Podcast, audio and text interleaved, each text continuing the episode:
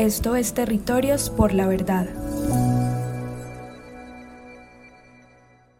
Dime la verdad, solo la verdad.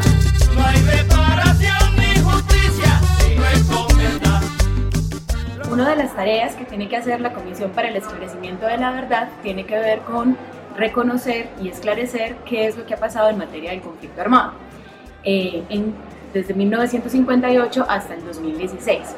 Eso nos lleva a tener que identificar responsabilidades en el marco del mandato. Cuando hablamos de responsabilidades nos referimos fundamentalmente a quienes cometieron los hechos de violencia, quienes perpetraron acciones en el marco del conflicto armado y allí hablamos de responsables. Los responsables pueden ser los actores del conflicto armado, guerrillas, eh, paramilitares, eh, fuerza pública, pero también pueden ser terceros civiles que hayan participado directa o indirectamente en las acciones del conflicto.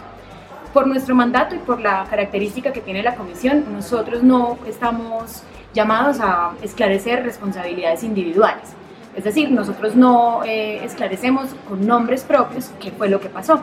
Lo que esclarecemos son responsabilidades colectivas que tienen que ver con esos actores, que en términos muy generales cuáles fueron sus hechos, cuáles fueron sus responsabilidades en el marco del conflicto, para identificar patrones de victimización y dinámicas de violencia que nos ayuden a entender qué fue lo que pasó y por esa vía eh, explicar por qué sucedió lo que sucedió, que ese es finalmente el esclarecimiento de la verdad.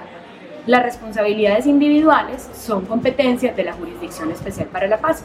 Lo interesante es que tanto la Jurisdicción Especial para la Paz como la Comisión para el Esclarecimiento de la Verdad hacemos parte del sistema integral de justicia, verdad eh, y garantías de no repetición, que digamos que alberga las tres entidades. Entonces cada una tiene en materia de responsabilidades una función muy específica.